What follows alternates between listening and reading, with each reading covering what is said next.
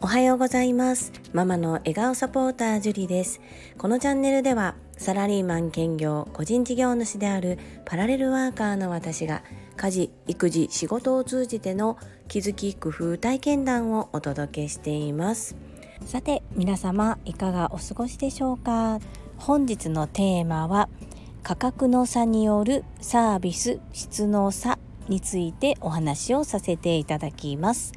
本題に入る前に夏休み特別企画。小学校3年生の次男と一緒に音声配信を行うコーナーです。それでは皆様お聞きくださいませ。それではりんちゃん今日もママと一緒に音声配信をやっていきます。よろしくお願いします。よろしくお願いします今日は何のお話しますか？ビーチです。やっぱり 今日どうした？乗れた？乗れ、乗れた。あ乗れた？はいです。よかったねださっき？うん。あーそっか2回目で乗れたの？はい。えー、だ気持ちいい？気持ちいいです。乗ってる時はどんなこと考えてんの？こうやってあ。パドリングしてうんで乗ってヒューって行った時はどんな気持ちですか？えママと行きたいです。いいそうやね今日朝はママと行ったけどお昼からママと行ってないんだよねはい。そうだねママと行きたかったの、うん。ありがとうそんなこと言ってくれてうん。じゃあ、ここまでです。ママのチャンネル登録よろしくお願いします。バイバイ !I love you!I love you! はいいかがだったでしょうか？今日も朝から海に入っていたのですが午後は少し長男のいろいろとやることがありまして次男はりんちゃんはパパと一緒に海に入ったんですね。そのことをママが良かったっていうふうに言ってくれているそんなお話でした。本日も聞いてくださりありがとうございます。そんなこんなで本日のテーマは価格の差による品質サービスの差についてです。最後までお付き合いよろしくお願いいたします。今回の宿泊を伴うサーフィンの旅っていうのは3度目です。1度目2度目3度目とそれぞれ違う宿に宿泊をしております。本当は1度目に利用した宿にずっと泊まりたかったのですがかなり人気の宿でして予約を取るのがとても大変なんですね。で1回目はこういったお盆連休などではなく普段の金土日という週末を利用してですので比較的取りやすくすっと予約が取れたんですけれども2回目3回目っていうのはチャレンジしたものの予約を取ることができなくて違う宿を選んだということになります。4人で家族4人で動きますので割と費用かかるんですね。でどこに泊まるかっていうのはやはりどれだけお金を使うかっていうことにも直結してきます。そこで今回3回違う宿に泊まったことによる価格の差サービスの差そのことについて中学校1年生の息子と話をしたことをお話ししていきたいと思います。まず1回目は古民家を利用した1軒丸ごとお借りできる民家でした。2回目は小さな小さなコテージでベッドが3つありベッド以外のスペースはベッド1個分ぐらいのスペースしかない。本当に寝るだけのところでトイレは共同お風呂がついていないという宿泊先。そして今回お世話になっているのがもうごくごく普通のホテルです。レベル的にはそんな上のレベルではないですね。ただまあビジネスホテルよりは少し上かなというランクになります。そしてこの3つ全てを経験した後の長男の感想がとても興味深くて面白かったのであなんか子供って素直だなと思ったのとこういうことを経験すると後でどんな風な選択をしていくのかなっていうところがとても興味深かったので共有させていただきたいと思います。まず1つ目の古民家を利用した一軒丸ごと借りれる民家なんですけれども本当に古い民家なんです。なので隙間風が通るような状態で蚊も侵入してくるんですけれどもそこを上手にですねリフォームというかリメイクされていましてとってもおしゃれでこう子供の心くすぐられるような仕様になっているんですね。そしてドラえもんみたいにこう押し入れの中で寝ることができたりで一番良かったのはやはり洗濯ができるということです。海に来ているので洗濯物が多い。そして2泊するとなると汗もかきますしやっぱり洗濯したいんですよね。で洗濯機もあり乾燥機もありそして、まあ、簡単なキッチン冷蔵庫もありますので自炊をしようと思えば自炊ができるっていうところがメリットでした。デメリットとしてはやっぱりどうしても女性の負荷がかかるというところですねゴミ捨てから、まあ、キッチンの掃除からお料理ご飯の準備全部やっぱり女性にかかってきますので、まあ、私は家にいるのとあまり変わらないような感じで休憩ができたか余暇を楽しめたかと言えたら言ったらまあちょっと負担がかかったなというところです。で2つ目のコテージは本当に寝るだけのようなコテージだったので、まあ、ちょっとやっぱり空間が狭いのでまあ4人でねキュッと一緒に寝るっていうのは良かったのかもしれませんが小綺麗にされていてとてもお掃除などは行き届いていてオーナーさんの対応もとっても良かったんですけれども、まあ、子どもたちの感想としては狭いっていうことでした。そして1回目がとてもおしゃれだったったのと子供心がくすぐられるような仕掛けがいくつかありましたのでそういったものがなかったから、まあ、長男からすると前の1回目の方が良かったっていう感想でした。そして3度目今回なんですが、まあ、いわゆる、まあ、ザ・ホテルという感じなんですけれどもここでちょっと問題になってくるのが子どもの月齢ですね小さい頃はまあダブルベッドというか、まあ、大人2人が泊まれる部屋で十分添い寝で行けたんですけども中学校1年生の長男に関してはもう私より身長高いですし小学校3年生の次男も、まあ、そこそこ身長も140センチぐらい身長がありますのでさすがに添い寝って難しいです。かといってまだ言ってもまだ小学校小学生と中学生ですので部屋を2つに割るっていうのもなんだかなっていう感じなんですね。そこでファミリータイプの4人で宿泊ができるホテルの部屋を探すとかなり少ない上にお盆休み価格になっていて高額になりますでそんな中でも今回は割とお手軽なところでいつも行っているビーチの近く車で10分ぐらいのところを見つけれたのでそこに宿泊してみました。でサービスは良くてでお部屋も綺麗でお掃除もちゃんとしてくれていてって何も不自由ないんですけれども長男に言われたのがお風呂が小さいと。大浴場があるんですがいつも単発で利用しているお風呂屋さんがあるんですけれどもそこもホテルの中のお風呂なんですがそのホテルっていうと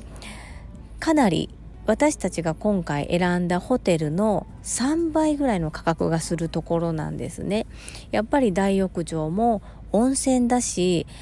かなり広くてこういろいろと浸かるところもあったりして子供にしてはとっても楽しかったようで行きたい行きたいってずっと言ってます。ですが今回のホテルについている大浴場もそんなそんな貧相なものではなくて、まあ、いわゆる普通なんですね。ですが長男からすると一度その3倍の価格がするホテル代が3倍の価格がするところの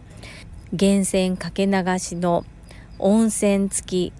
大浴場そこを経験しているのでやっぱりそっちの方がいいなっていうふうに言っていました。でこの3つの宿泊先そしてお風呂を経験したことで私は長男に言ったのがやっぱり価格が違うっていうことと自分がそれを体験したことで今後自分がどういう選択をしていくのか。もちろんお金もかかるのでお金との相談もある。気持ちとの相談もある。で自分がどこに何にどれだけお金をかけたいのかそれによって自分の収入も関わってきますのでそういったところの話をねしました。割とね興味深そうに聞いてくれていたのでこういうところからお金の勉強っていうのをしていくのが子供には入りやすいんじゃないかなというふうに感じました。私もまだまだお金のことを学び中ですが子供と一緒にこういった視点でいろいろと学んでいけたらいいなというふうに思います。とそこに興味を持ってくれた長男が私にとっては面白いなと思いましてこれからもいろいろと発する言葉一つ一つにこういう考え方もあるよ。こうだからこうなんだよ。どういうふうに思うっていうことで話をしていけたらなというふうに感じました。皆様はお子さんとお金の話されますか？主人はねお金の話子供とするの嫌がるんですけども私は大切なことだと思っているので親がこれだけあなたにお金をかけているんだよっていうお金の話ではなくってやりたいことをこんな風にするには満足するため満足いくようにするためにはこれぐらいの費用がかかるんだよ。じゃあどうすればいいかという話を今後も子供と一緒にしていきたいというふうに思っております。皆様の参考になれば幸いです。それでは本日もいただいたコメントを読ませていただきます。第344回子育て GPS やスマホ導入時期夏休み特別企画22コメント返信についたコメントです。ゆふこれたかさんからです。樹里さんへ私には小3の息子と年少の娘がいます。スマホいつも出せるか必ず直面する問題だと考えているので参考になりました。ありがとうございます。ゆふからのちょっとした提案なのですがスタンド FM の収録を毎日収録から朝倉先生のように土日祝休みにしてみてはいかがでしょうか。ゆうこれたかさんコメントありがとうございます。本当にこうスマホとゲームに関してはご家庭それぞれの考え方がありますので正解はないですが奥様と一緒に相談をされて由布家のやり方あり方っていうのをこれから決めていかれるのではないかなというふうに思います。ご提案ありがとうございます。この言葉をゆうこれたかさんから言われるのは私がスタンド FM を開始してからもうかれこれ3回目ぐらいじゃないかなというふうに思います。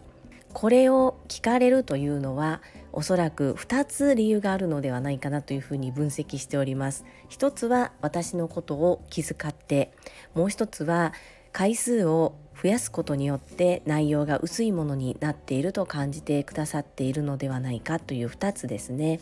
1つ目だとするとお気遣いありがとうございますということ。2つ目だとするともう少しこうリスナーさんを楽しませれるような配信をしていかなければならないなという反省。そして実は皆さんがご存じない黒ユフコレタカが見え隠れしております。私のですねこの頑固さを皆さんに知っていただこうというそこの部分を私の音声でお届けさせようというユフコレタカさんの企みですね。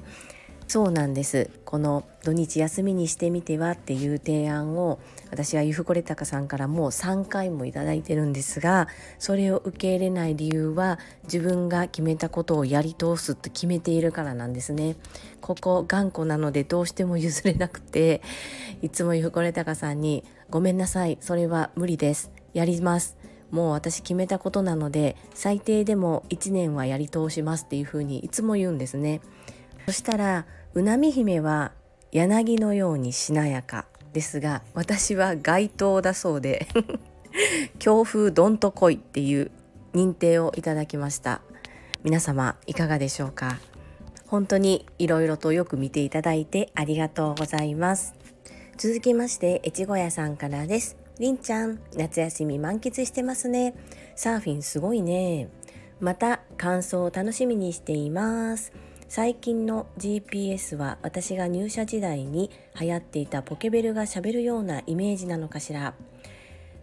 我が家の高3の息子まだ自分のスマホ持っていません。そもそももともとお嬢様学校だった息子の通う学校は中学生も携帯禁止という厳しい学校でした。キッズ携帯は OK だったので緊急時用にキッズ携帯は持たせていましたがゲームができない LINE ができない電話番号も3つまでしか登録できないとスマホ欲しいと言ってはいましたがかみさんからちゃんと使い方の約束を作ってそれを守らない限り買ってやらんと未だに買ってていません。ですが高校生になってじいちゃんの形見の使い古しのスマホを与えています。Wi-Fi にさえつながれば使えます。お友達と LINE やオンラインゲームのやり取りもできています。自宅の中専用になりますが結構それでなんとかなります。しかしある時から外出中でもつながるようになりました。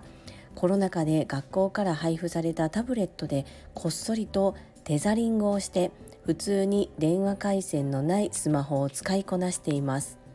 私は知恵がついたもんだなぁと成長しているなぁと感心していますがかみさんはイライラしています。さすがに高3にもなって自分のスマホを持っていない子はほとんどいないと思いますので全く参考にならないお話でした。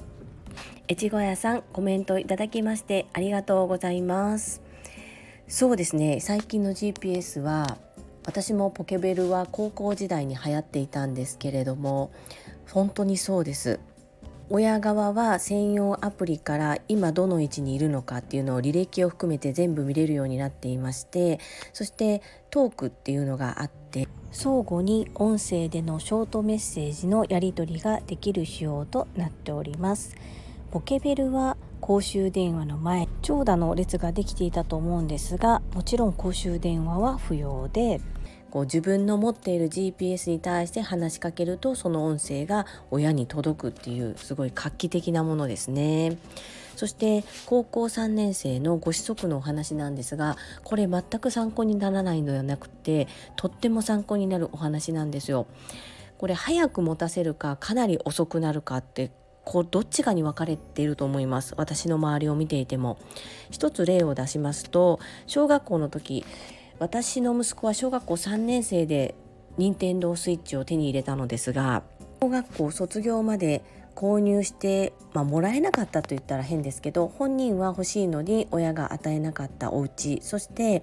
自分で自分のお金で買えるまではそういう電子機器を一切与えないというご家庭の方がいらっしゃいました。それで小学校卒業まで与えないというふうに決めたご家庭の方のご子息は学校が終わってからお友達と遊ぶと思うんですがその時必ずスイッチを持っていてお家でゲームができる子の家を狙って行ってました。なのでその子と遊びたいというよりはゲームができる子を選んで遊びに行ってたんですねなのでゲームのやり方はめちゃめちゃ知ってましたしまあ、ただ家でできないというだけでゲーム自体はかなりのスキルを持っていましたね。そして自分のお金で買えるようになるまでは一切与えないと決めたお家の子はもともと外遊びが大好きだったのでもう常に真っ黒になってずっと外を飛び回っているような生活をしていました。本当にこれは環境もそうですがその子の考え方もあると思うのでみんな面白いなと思って見てます。そしてこのテザリングをして外でも使えるようになったっていうのは本当に賢いですよね。でそれも自分の家でスマートフォンが使えたらテザリングの技術も多分習得していなかったと思うのでそれはかなり私も賢いしすっごいいい経験してるなというふうに見ています。ちなみに長男の通う中学校もスマートフォン携帯電話の持ち込み禁止なんですね。そして実際に見つかれば罰則があります。し取り上げられたりもしますまあ、授業中とか休み時間にそればっかりになるのもっていうところで私としてはあ全然 OK ですっていう感じなんですけどやはり安否確認が気になるというところで GPS を今持たせているんですがこのスマートフォン実は自宅でも今没収にしてるんですよ。またその理由に関してもしね聞きたいという方がいらっしゃったらお話ししてみようかなというふうに思っております越後屋さん素敵なコメントありがとうございます続きまして羽組さんからです。樹里さんこんにちは。初めてコメントさせていただきます。羽組さん初コメントありがとうございます。パチパチパチパチ。樹里さんのりんちゃんへの接し方がすごく愛があって素敵だなと思いました。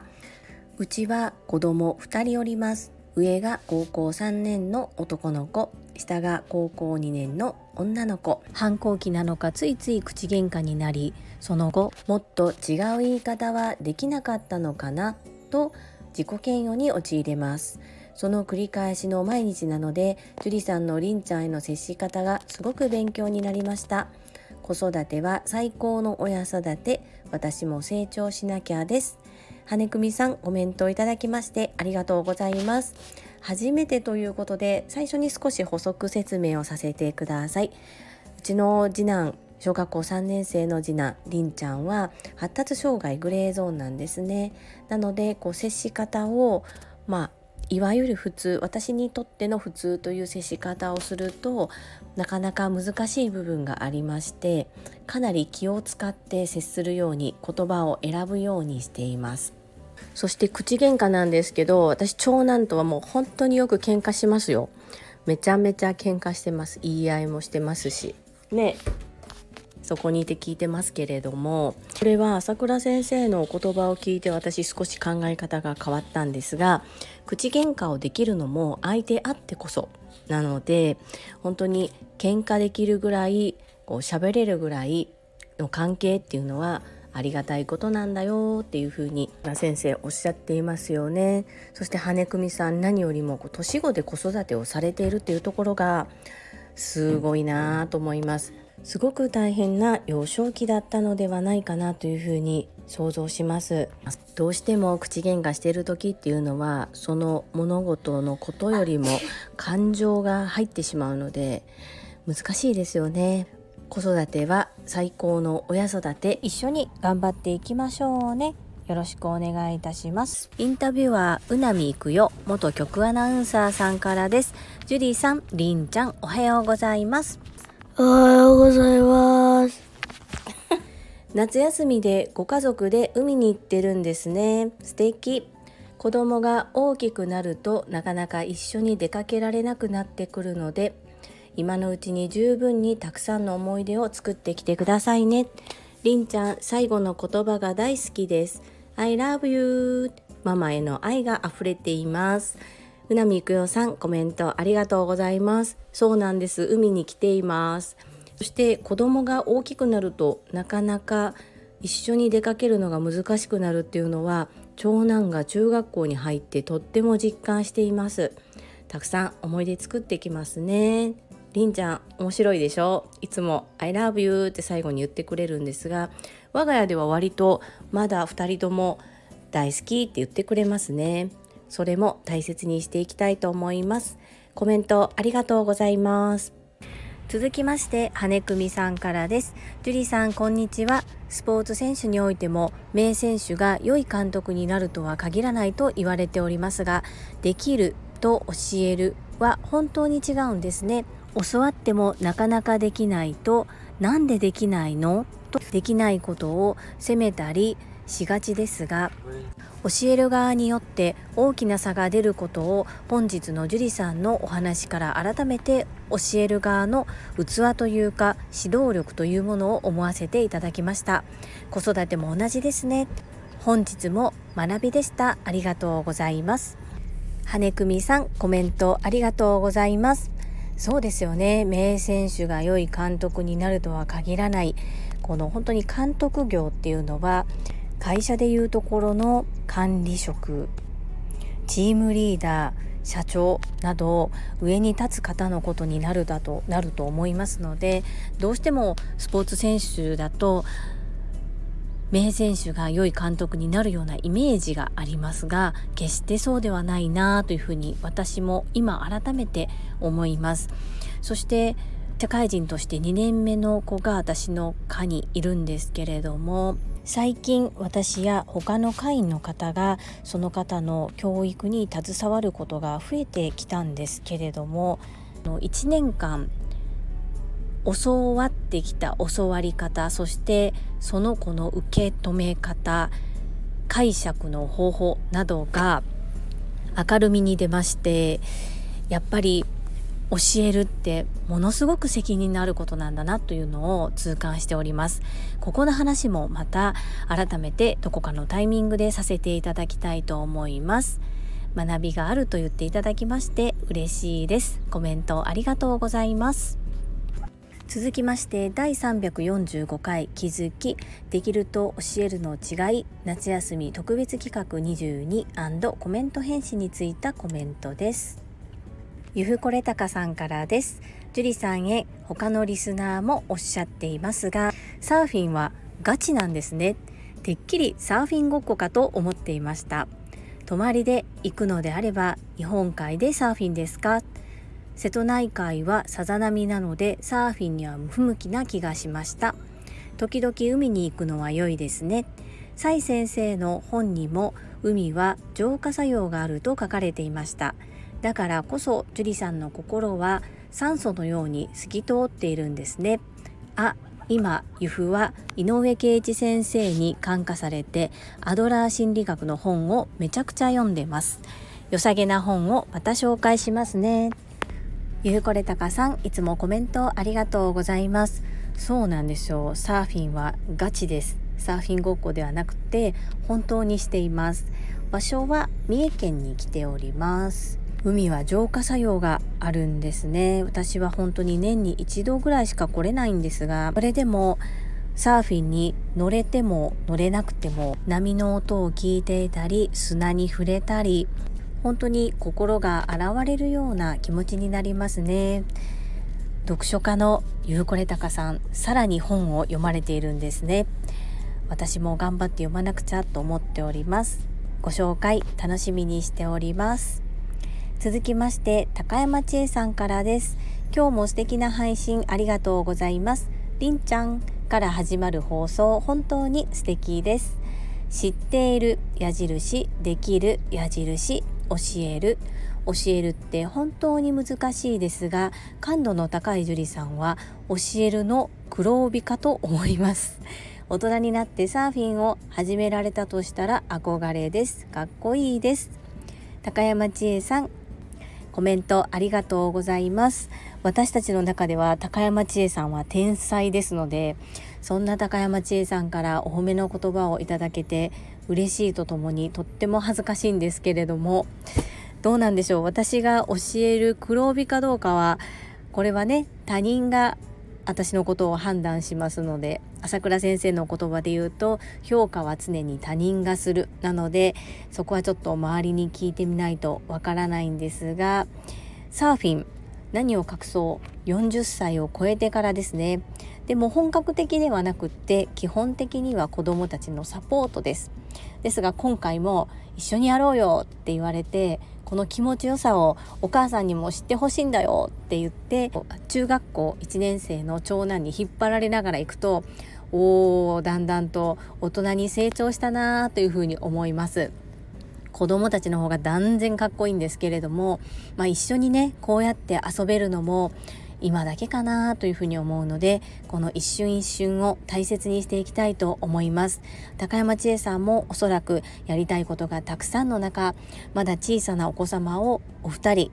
育てておられますのでなかなか思うようにいかないと思いますがもう少しすれば随分目はかかっても手はかかることが少なくなってきますので是非大変だとは思いますけれども今を楽しんでいただきたいなというふうに思います。コメントをいただきましてありがとうございます。続きまして藤井文子さんからです。西野昭弘さんも人検索の時代が来ていると言われていました。顧客じゃなくてファンを作る。コロナ禍で潰れた店は顧客しかいなかった店です。どこのラーメン屋も美味しいしどこの美容院も上手なんですよ。最後は樹里さんから買いたい樹里さんを応援したいなんです。顧客は値下げを喜ぶけどファンは値下げを喜ばないと言われて納得共感でした。井上圭一先生は漢字で信者と書いて儲かるになる。にわかファンは離れます。本当のファンは進化したら信者になると思います。AI がどれだけ発達しても人間力でまだまだ戦える人になるぞと思いました。藤井文子さん素敵な言葉をたくさんいただきましてありがとうございます。そうですよね。最後にこの人から買いたい。この人だから応援したい。値段は関係ないそんな風に思っていただける人を目指したいと思います。素敵なエールをありがとうございます。そして面白セレブのラジオとっても楽しく拝聴しております。今後ともどうぞよろしくお願いいたします。続きまして中島みゆきさんからです。りんくん波乗り2度目ですでに立てているとはすごいですね。バランス感覚と運動神経が良いのね。パパにママにご両親ともにバッチリなのかな。ちなみに私は運動神経ニブニブなので波乗りは厳しいだろうな。コツを教えてください。中島みゆきさんいつも優しいコメントありがとうございます。実はりんちゃんは波乗り1度目でもガンガン乗ってたんですね。で運動神経はとても良いです。こう周りに合わせるとか指導を受けたことをしっかり聞いて取り入れるっていうところが苦手なんですけれどももともと持ち生まれたものはとても運動神経がいいというふうに私は思っています。でパパニカママニカっていうとこなんですけども運動神経だけで言うと私だと思いますはい今はねあまり運動していないので体も体も重くなっちゃって鈍いんですけれどももともとの運動神経っていう意味では小学校の頃はだいたい4か55段階評価で4か5でしたね。体育と音楽だけですよ。他は点点点ご想像にお任せしますが良い方ではありませんでした。またりんちゃんにコツを聞いておきますね。いつもとっても優しいメッセージいただきましてありがとうございます。続きましてマインド TU さんからです。ジュリさんこんにちは。りんちゃん2回目ですでに立てるとは親バカではなく絶対センスありますよ。ちなみに海はどこに行ったのですか？もしかして海で会ってるかも？りんちゃんのパーソナルトレーナーに立候補します。本当にこれからは人検索の時代。選ばれる人自分自身がブランドにならなければなりませんね。私も自分ブランドを作っていきます。マインド TU さんコメントありがとうございます。りんちゃん実はですね1回目から立ってたんですよ。これってやっぱりすごいですよね、まあ、長男と比較するわけではないんですが長男は1回ではあんな立って普通に波乗りしてなかったですね。まあこれは個性だと思うんですけれども、まあ、そこそこ運動神経あるんじゃないかなというふうに思っています。そして海で合ってるかもってなんか面白いですね。私たちは伊勢志摩河野浜というところに来ています。毎年ここでお世話になっていてお気に入りの場所です。もしかしてマインド T さんいらっしゃるんでしょうか？ドキドキします。パーソナルトレーナー嬉しいです。ぜひぜひよろしくお願いしたいですね。選ばれる人自分がブランドにならなければならない。私も本当にそう思います。人から応援される人を目指して頑張っていきたいと思います。マインド TU さんも自分ブランドを作っていかれるんですね。応援しております。頑張ってください。本日もコメントいただきましてありがとうございます。本日もたくさんのいいねとコメントをいただきまして本当に感謝いたします。ありがとうございます。とっても嬉しいです。最後に一つお知らせをさせてください。タレントのエンタメ忍者みやゆうさんの公式 YouTube チャンネルにて私の主催するお料理教室ジェリービーンズキッチンのオンラインレッスンの模様が公開されております。動画は約10分程度で事業紹介自己紹介もご覧いただける内容となっております概要欄にリンクを貼らせていただきますのでぜひご覧くださいませそれではまた明日お会いしましょう素敵な一日をお過ごしくださいママの笑顔サポータージュリでした。ママのチャンネル登録よろしくお願いします。バイバイ、I love you! おー